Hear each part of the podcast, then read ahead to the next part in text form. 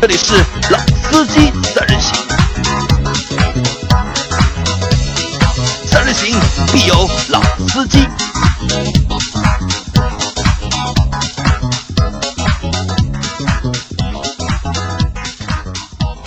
Hello，大家好，欢迎收听老司机三人行，我是杨磊。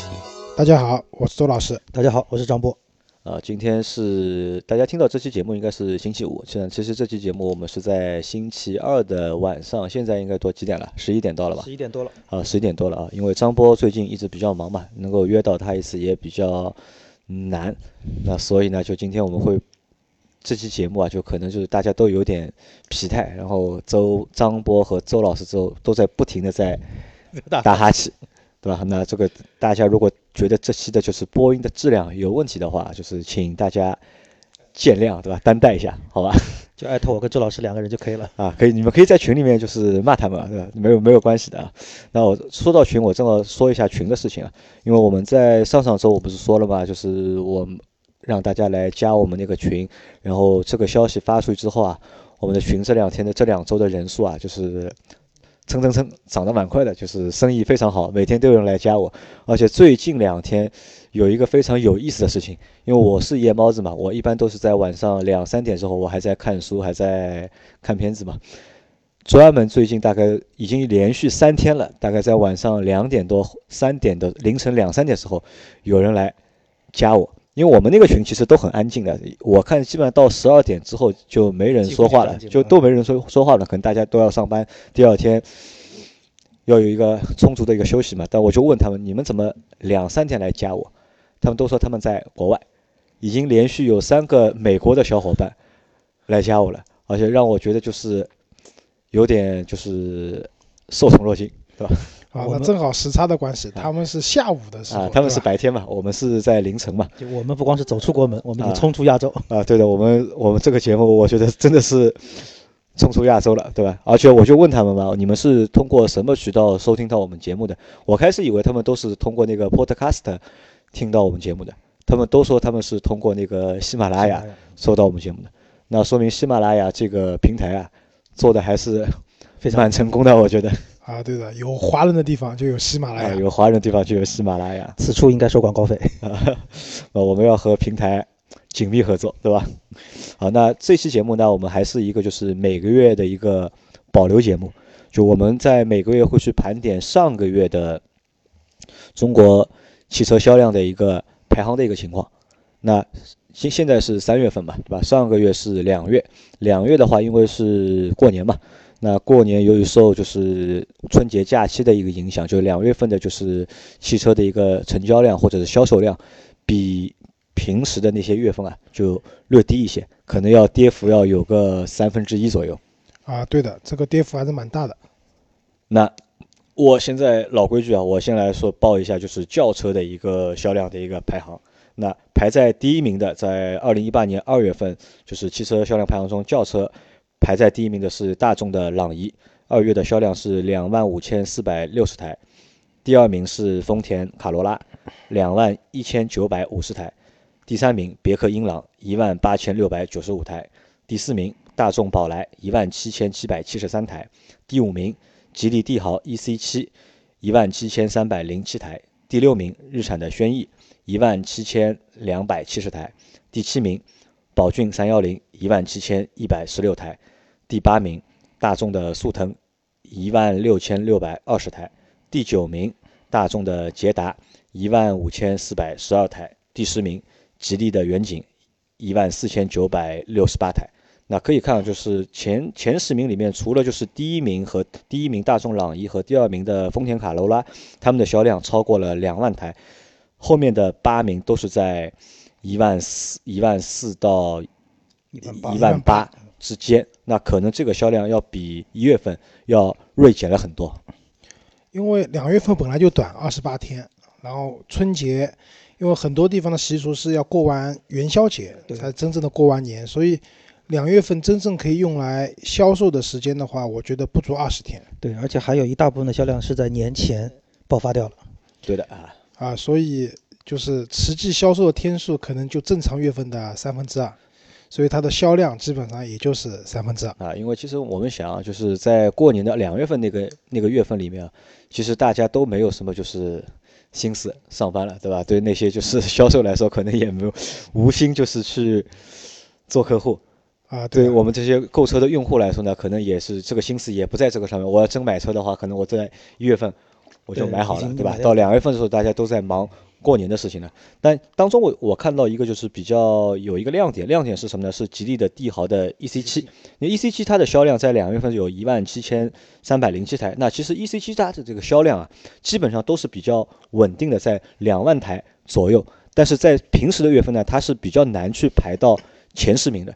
但是在两月份时候，它因为它的销量比较稳定嘛，它排到了第五名。那可想啊，就是吉利现在这个车啊，这个销量就是越来越稳定了。而且第十名的吉利远景，以前一般前十名是看不到的。对，看不到，嗯。那你们看一下这个车里面有有什么就是可以说的吧？呃，我觉得啊，就是，嗯、可能排在前十位的车子基本上都是十万元以下或者十万元上下的，这个可能就是和过年还是有点关系的，对吧？过年回家嘛，对吧？不管有钱没钱都要回家过年嘛。如果说能买辆车开回去的话，那就更好嘛。那这种时候的话，相对来说低价位的车型会卖的会好一点。啊，会好一点，对吧？好，那我现在说这个轿车高价位的，就是我我把它按级嘛，A 级、B 级、C 级车来分的话，就我们先看一下 C 级车的一个排行，排在第一的是奔驰的 E 级，二月份是卖了一万零七百九十四台，第二名是奥迪的 A 六，卖了九千六百十二台，第三名是宝马五系，卖了六千一百五十台，第四名凯迪拉克的 XTS 卖了五千三百台。第五名是皇冠，卖了两千四百三十台；第六名沃尔沃的 S 九零卖了两千三百十七台；第七名是辉昂，大众的辉昂卖了一千七百五十二台；第八名是捷豹的 XFL，一千二百二十九台；第九名是凯迪拉克的 CT 六，一千两百零四台；第十名是福特的金牛座，卖了一千一百零六台。那可以看一下，在 C 级车的市场，就是总的一个排行也就十四辆车，对吧？就是可能就在中国市场上，就是 C 级车还是比较少的，还是但是这个排行榜啊，就很说明问题啊。前三名 BBA 对吧？奔驰、奥迪啊，BAB，奔驰、奥迪、啊宝马，第四名凯凯迪拉克克。因为凯迪拉克之前我们也做过节目，就是它超越了雷克萨斯，成为中国的就是第二阵营的那个第一名豪华品牌第一名。然后这里面其实奔驰 E 很厉害，奔驰 E 的话其实没有什么价格优惠的，能卖的超过一万台，而且是在两月份这样的当下。那我觉得回家过年能开辆奔驰 E 可能也是一件很好的事情。对，啊还是一个很有面子的事啊，情。那我们来看一下 B 级车，B 级车就就稍微多一点了啊。B 级车是排在第一名的是大众的帕萨特，两月份卖了一万四千一百二十四台，第二名是雅阁，卖了一万三千七百七十九台，第三名是迈腾，一万三千七百三十七台，第四名是奥迪的 A 四，卖了一万零二百四十六台，第五名是奔驰的 C 级，卖了九千九百四十台，第六名宝马的三系卖了九千一百六十台，第七名是现代的名图，卖了八千五百十五台，第八名是凯美瑞，卖了六千八百四十七台，第九名天籁卖了五千七百八十七台，第十名是凯迪拉克的 ATS-L，卖了五千三百七十九台。那在就是 B 级车的一个销量排行里面，就是我们看就前三名就没有就是豪华品牌了，还是以就是那些普通的就以大众为主嘛，大众是一个，然后本田是一个，然后大众占两席嘛，一个是帕萨特，一个是迈腾。一个一汽一个上汽，那只有 A 四它可以排到第四名。那我们可以看，其实在里面就是 A 四和就是奔驰的 C 级和宝马的五系都比他们的高一级的产品啊卖的略少，就是一级卖的要比 C 级要多，呃 A 六和 A 四差不多，五系的话卖的也要比三系要稍微多一点。所以我是觉得说，在这个级别里面，就是说，呃，就选择 B 级车，可能还是说实惠、性价比这个方面，可能还是会占到一个比较大的一个因素在。所以可能跟 C 级车相比来说，整个豪华品牌的这个这个产品的这个布局也好，所以相对来说，在这地方应该还是体现的蛮明显，我觉得。呃，纠正一下，就是五系卖的比三系少，而且少蛮多的。少蛮多，对吧？对，五系大概只有六千台左右的一个量，刚才讲的。因为五系，我觉得从就是新就去年新新款上市嘛。我觉得这个策略也是有问题的。它一上来是弄了一个五二八，然后现在它最低配的车型叫五二五，就以前我们知道都是从五二零起的嘛。因为大家可能愿意买辆 C 级车，但是价格还是一个很重要的考虑的因素。那它现在五二五起的话，就是说明五系整体的一个起步售价是贵的，提上去了。那相对来说，它这个销量就会有有一些问题。但反观那个奔驰 E。奔驰 E 的话，那我们觉得它是一个无限接近于奔驰 S 的一款产品，但它的价格可能只有 S 的一半都不到。那在这种情况下的话，奔驰 E 会卖的比较好。而奔驰 C 的话，其实因为距距离最近一次的改款升级，其实时间也蛮长了啊。而且这个车，关于奔驰的车，现在就是根据阿 Q 的讲法是，这些车几乎都没有优惠的，优惠一点点，然后强奸你一个装潢，等于不优惠。但是在这种情况下，其实奔驰的车能卖到这种程度的话，我觉得也是一件蛮不容易的事情。因为你毕竟过一万辆的那个奥迪 A 四，这个车现在基本上优惠终端优惠八打八折嘛，对吧？所以这个还是一个明显的用价格去换量的这样的一种过程。那在 B 级车里面，就是两月份卖的比较凶的一台车是雅阁。雅阁它卖了一万三千多台嘛，一万三千七百七十九台，这个可能和什么和就是马上第十代第十代新的雅阁要上了，就是老的可能在清库存了，就是优惠可能比较大一点。啊，对的，应该是这样。还有我看一下有什么值得大家说的啊？哦，凯美瑞，凯美瑞它只卖了六千八百四十七台，对，因为是这一款凯美瑞应该是新的换代之后的凯美瑞嘛，因为还是从之前的就是看的话。它销量很好，但是从这个数据上来看的话，好像看不出销量有多好。那可能这个产能啊还没有释放的关系。我觉得不光是产能，其实新的凯美瑞做的很运动，但本身是一辆非常走舒适路线的车子。这种定位上的偏差，反而会让想买的人会感到困惑。我到底是要一辆舒适的凯美瑞，还是要一辆看上去很运动的舒适的凯美瑞？对，这个现在也是很多厂商在走车型路线的时候，会让大家觉得很很尴尬的一个点，就是我其实不想要这么运动，我想要舒适，但是你给我的感觉吧，恰恰就是说，你是不是牺牲了舒适来满足这个？对，可能做成这种运动感十足是一种趋势啊。但凯美瑞在我们的印象中是什么一辆车？就稳定可靠。舒适，它和运动这些东西八竿子打不打不到一块去的一件事情。但是现在做成这个样子，我觉得定位上有偏差的。对，就它的车主形象似乎跟这个运动还是有点距离。好，那我再来说一下紧凑型的，应该是我们算应该应该算它 A 级车。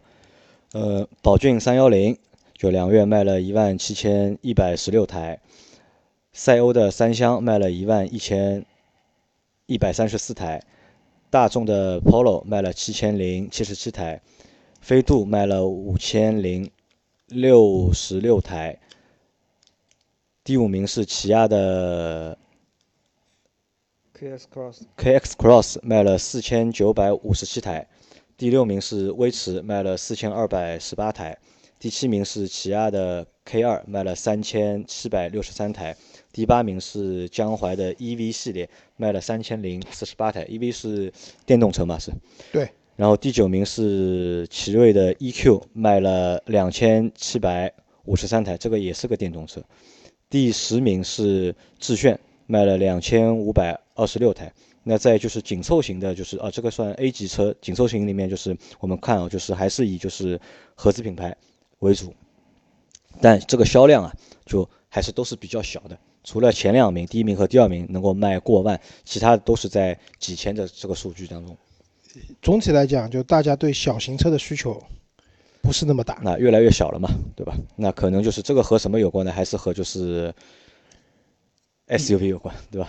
对啊，而且你买一辆大一点的，就是 A 级车，其实价格也没有贵多少，可能也就差个一万块钱。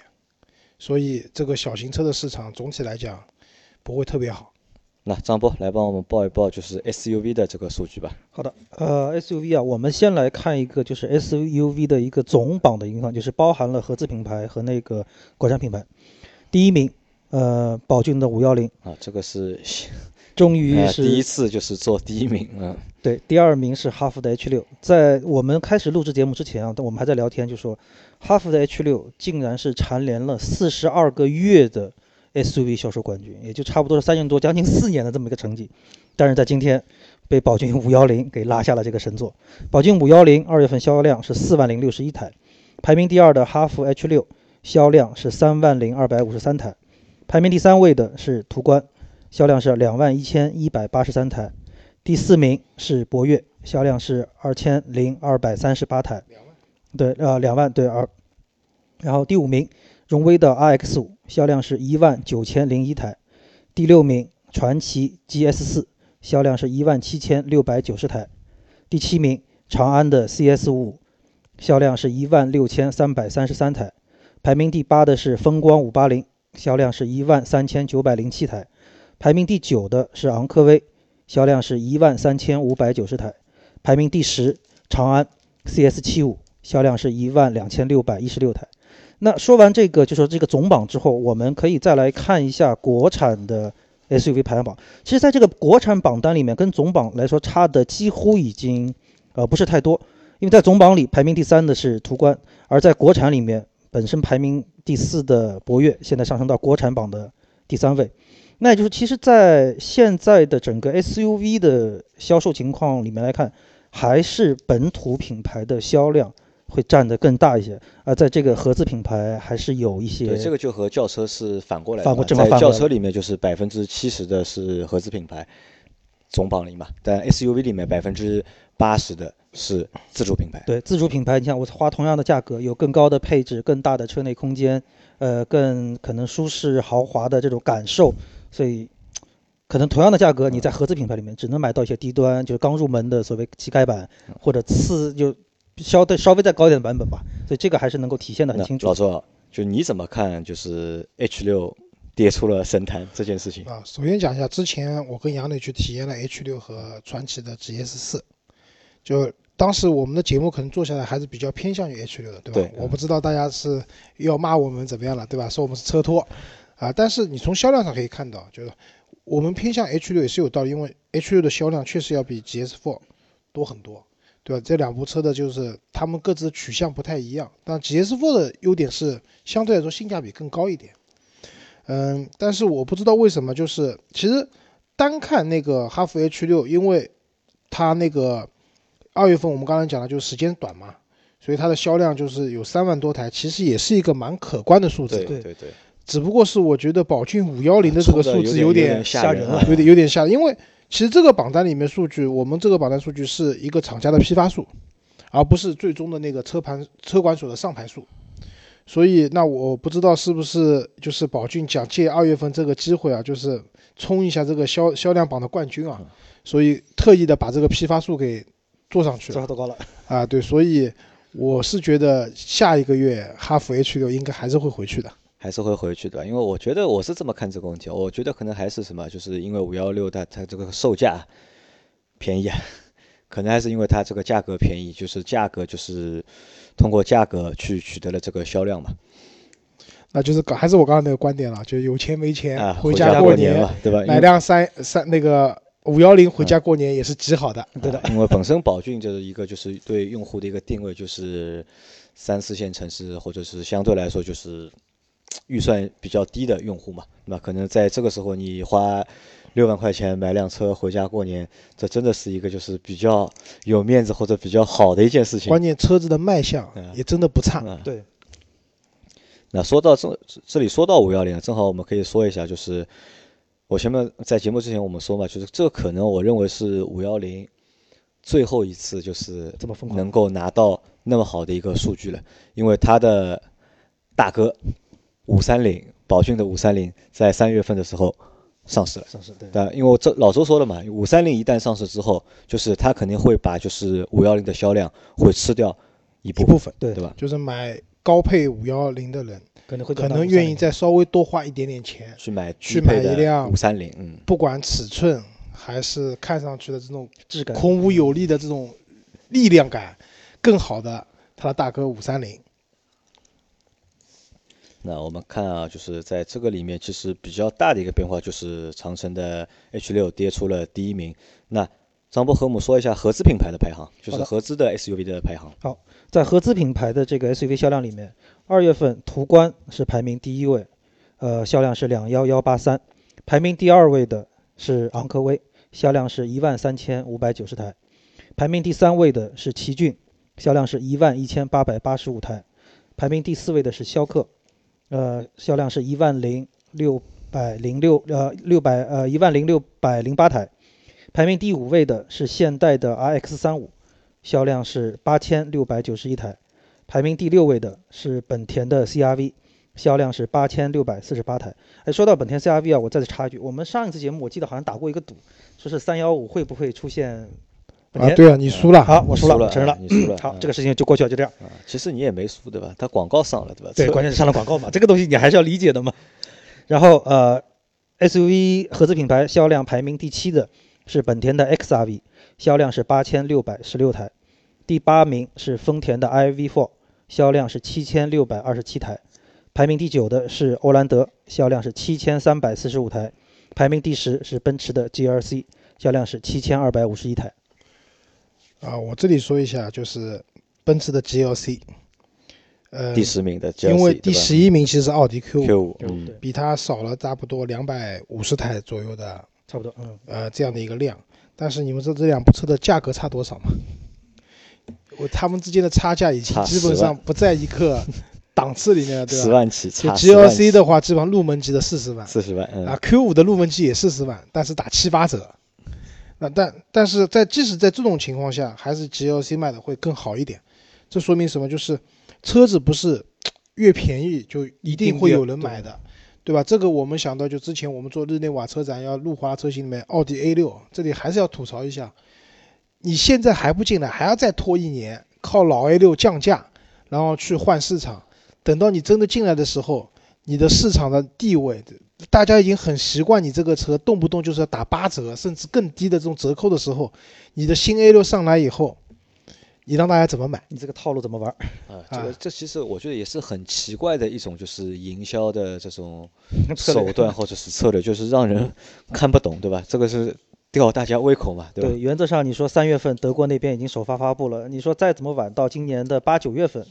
对吧？入华销售，我觉得这个就就还蛮正常的。你说以前那个苹果的产品，中国不首发，对吧？大家通过买水货啊，去香港买啊，对，来解决这个问题。但是说句实话，就是奥迪 A 六，你在这个行业里面的地位，你跟苹果还是有差距的。即使没差距的话，而且我们也没有办法进口，对吧？去买 A 六不现实，对吧？对，我们也不可能去德国买辆车带回来，对吧？所以这个是个问题。那其实，在就是三月份，就是开始 CRV 已经是。暂时停售嘛？对，那可能啊，就是我觉得广大就是竞争啊，竞争的就是产品啊，听到这个消息，其实都蛮开心的，都蛮开心的。应该到三月份的话，我觉得就是我们会肯定是看不到这这个，就是到四月份我们再去做三月份数据，我们是看不到 CRV 的嘛。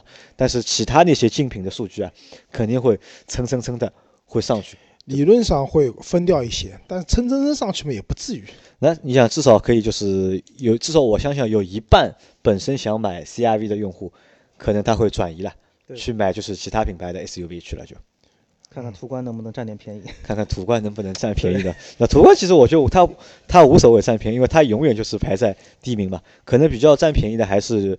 荣放对吧？荣放可能就是它的数据可能会变变高一点。对的，我觉得 CRV 禁售可能荣放的便宜会占的大一点，因为两个都是日系品牌，对吧？然后相对来说竞争关系会更强一点。那我看了一下，就是排在第很下面很下面的是沃尔沃的 x C 六零，对吧？它是两千零七十二台，对吧？这本身也是一台我对它就是蛮看好的一台。SUV，但这个销量好像有点有点弱，因为它在一月份它也只卖了两千多台，太贵了，太贵了啊！对，这个车起步价格太贵了。你虽然自己认为自己是一个豪华品牌，但是你的起步价格和奔驰的车是一样的，那我觉得大部分人是找不到理由去买这个车的。对啊对的，品牌的角度同样就是将近四十万的一个就是起步价，对吧？因为因为毕竟在我们就是普通人群当中，做律师的、做医生的人群 还是少比。例相对来说比较低一点吧，我觉得。那我在想，如果等就是新的 Q 五进来之后啊叉 C 六零可能卖的会更加的一个糟糕。啊，Q 五应该是会进来会抢市场的，但是也要看 Q，因为还是个问题，Q 老 Q 五打折打那么厉害，新 Q 五进来以后，大家啊肯定承认你的车，不管你的造型、你的各方面东西都都是是有进步的。大的提升的，但是价格也一下提升了十万，那大家的接受度会是怎么样的？我觉得这个事情也蛮难讲的。对那我蛮看好那个新 Q 五新的 Q 五的，我觉得它进来之后肯定会就是会大卖的，就关键就看这个定价怎么定了，对吧？你是定在三十九万八，对吧？还是定在是三十就四十万上面，还是四十万下面？就看它定价怎么定了就。就参考现在的 Q 五的一个官方定价，啊估计就是和现在那个官方定价是一样的，可能会略贵呢一点点，可能啊定的稍微高点没关系，反正继续降价嘛啊，。时间长了有折扣，总会有折扣的。嗯。好，那看一下这个 SUV 里面还有什么值得说到一下的吗？好像也没有太多的可以说的啊。但是合资的品牌里面有一个东西倒可以说一下的，在在两月份的就是合资品呃就是国产就是自主品牌 SUV 里面啊，就是长城的魏派啊，就 VV 七和领克的销量持平了。啊，那说明什么呢？那说明就是领克的销量啊，可能会比长城的魏魏派的销量更稳定一点。我们群里面好像也有个小伙伴在这个月，应该是这个月吧，应该是这个月吧，领就是拿了拿了一辆就是领克的零一好像就是半个月不到的啊，因为我们群里面好像现在有三个小伙伴是开领克零一的，对吧？反正从他们的就是讲解当中啊，就是他们还是非常满意这台车的。啊，因为领克虽然起步价格比较贵啊，但它毕竟提供给你的是 2.0T 的版本的。因为如果真的以后有一点五 T 版本的话，其实动力啊各方面对于驾驶感受来讲还是会差一点的。而且领克我觉得是沃尔沃收购啊不，吉利收购沃尔沃之后一个受惠的产品，因为它大量的那个沃尔沃的技术，包括其实内饰啊各方面都是跟沃尔沃非常像的嘛。领克牌的 x C 四零只卖你十几万，其实它还是有市场的。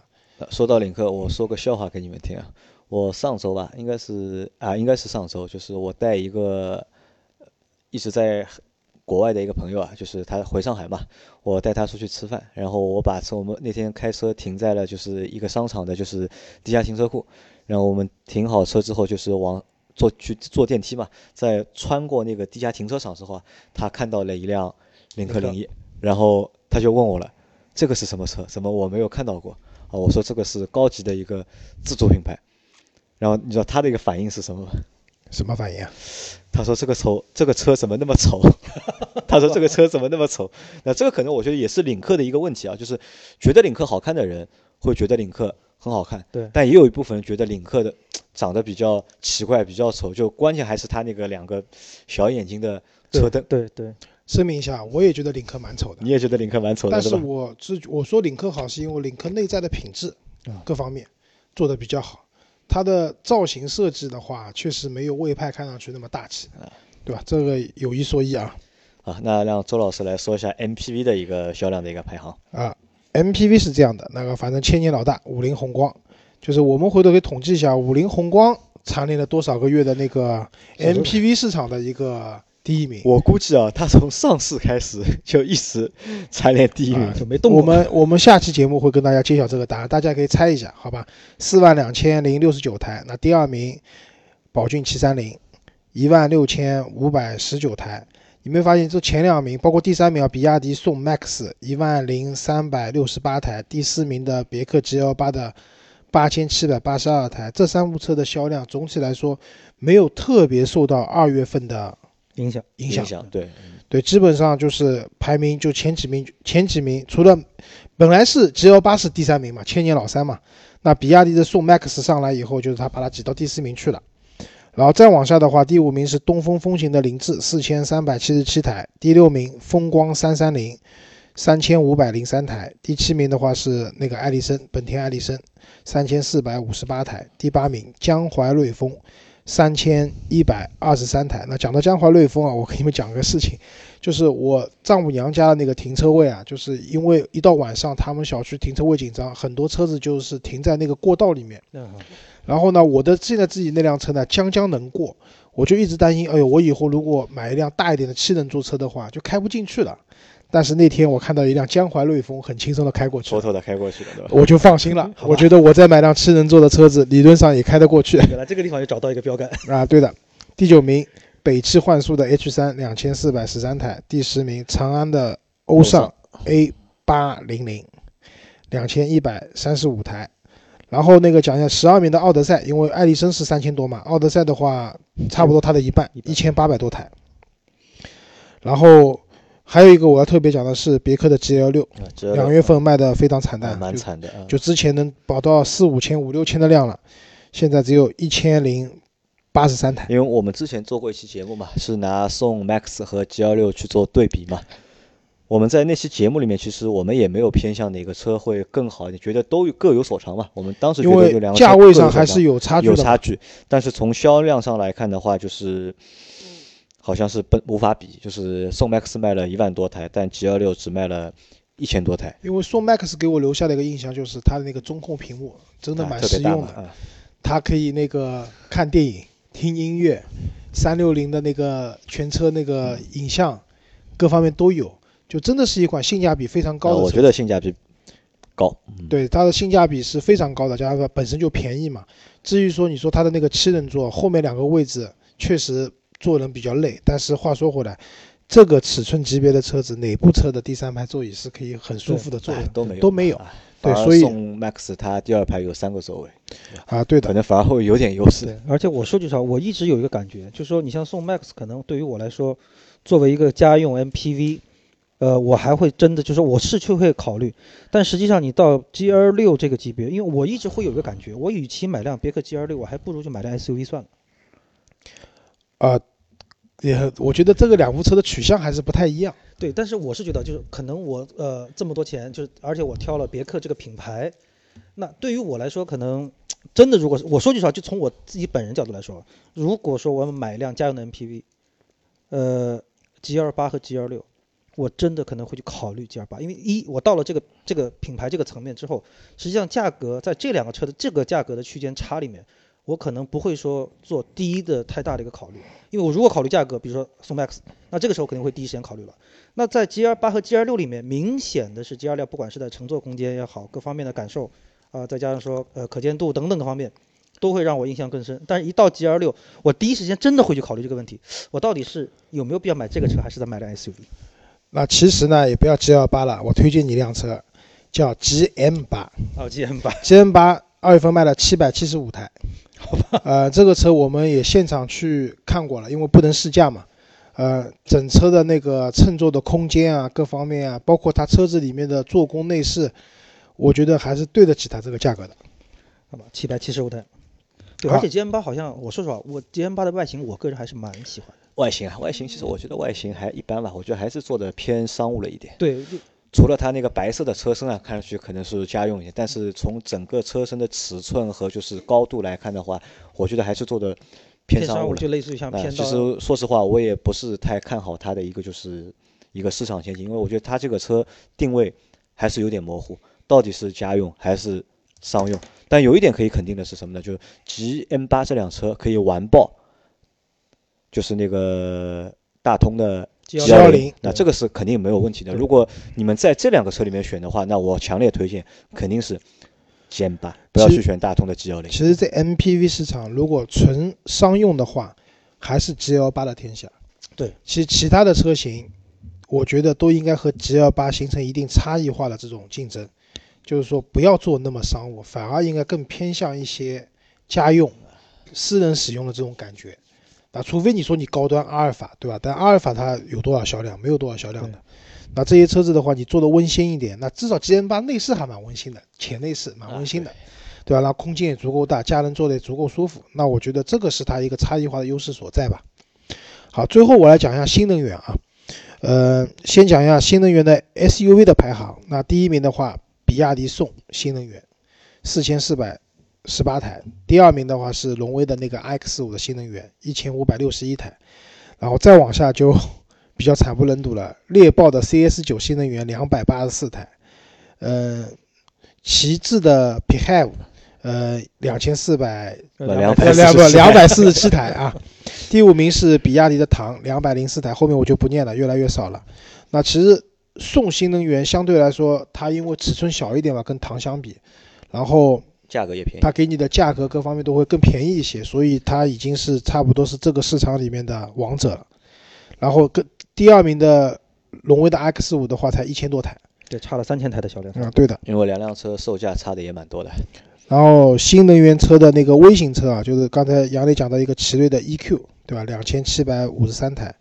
第二名的是江铃的 E 两百，两千两百九十九台。第三名是知豆，迪二，八百九十三台。第四名叫海马爱上电动，七百六十一台。我听这个名字有点像电动自行车的感觉，电动？自行车的感觉，对吧？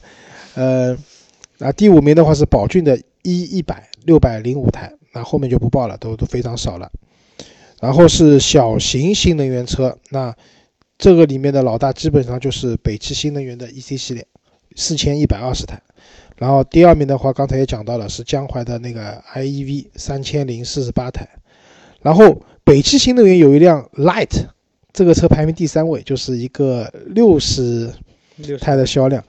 但这个车其实应该算在微型车里面的，它有点像那个 Smart 这样小车的，因为我们就是公司啊附近有一个北汽新能源店的，嗯然后我打算过段时间去体验一下这辆那个 Light，因为它价格也不贵嘛。其实作为城市代步的话，我觉得还是一个蛮好的选择。因为我们这一周其实没有做就是车型对比的节目啊，因为时间上有点问题，没有办法做。可能我们下周啊，我觉得我们可以考虑去找两台就是新能源的车去试驾一下，感受一下去做一期就是关于新能源车的节目。啊，对的，因为其实新能源也是我比较感兴趣的一个话题啊。然后下面是那个就是混动系列的车子了，然后那个丰田的卡罗拉混动四千七百三十台，然后丰田的那个雷凌混动一千六百零七台。这两部车子其实本质上可以看成是一辆车子，他们用的双擎的这个技术都是差不多的。然后再往下的话是荣威的 EI 六，就是呃荣威之前五五零的换代吧。对，嗯然后这个车一千台出头一点，然后再往下的话就也没有什么太多好处了位数的，都是。啊，就是吉利的帝豪新能源有六百多台，然后还有一个就是中型车，中型车的话那个凯美瑞的混动卖了八百800多台，那后面的话就直接少一个零了，就那其实在这个市场里面，嗯，还是我觉得还是可供消费者选择的车型少吧，还还是太没有培养出一个大众的消费的习惯。对这个就像老周在上一期节目里面说的嘛，目前的就是我们能买的新能源车里面，就还是两头嘛，一头就是像特斯拉这种的，对吧？高端还有一头就是特别特别低端的，就是哪怕你开一个十万十万元的车，你可能都不愿意去开一个就是十万元的电动车的那种车。没错，啊，对的。那所以归根结底来讲，还是逐步逐步的一个消费习惯的培养。对，当大家那那这个可能和你的设施有关，对吧？充电设施更方便，然后就是大家看待这个车子的眼光也不一样了，然后加上不同的价格区间都有比较好的产品供大家选择的时候，那相对来说，电动车就会可能销量就会更大了。啊，好，那我们这期节目就先到这里，好，谢谢大家，再见。再见。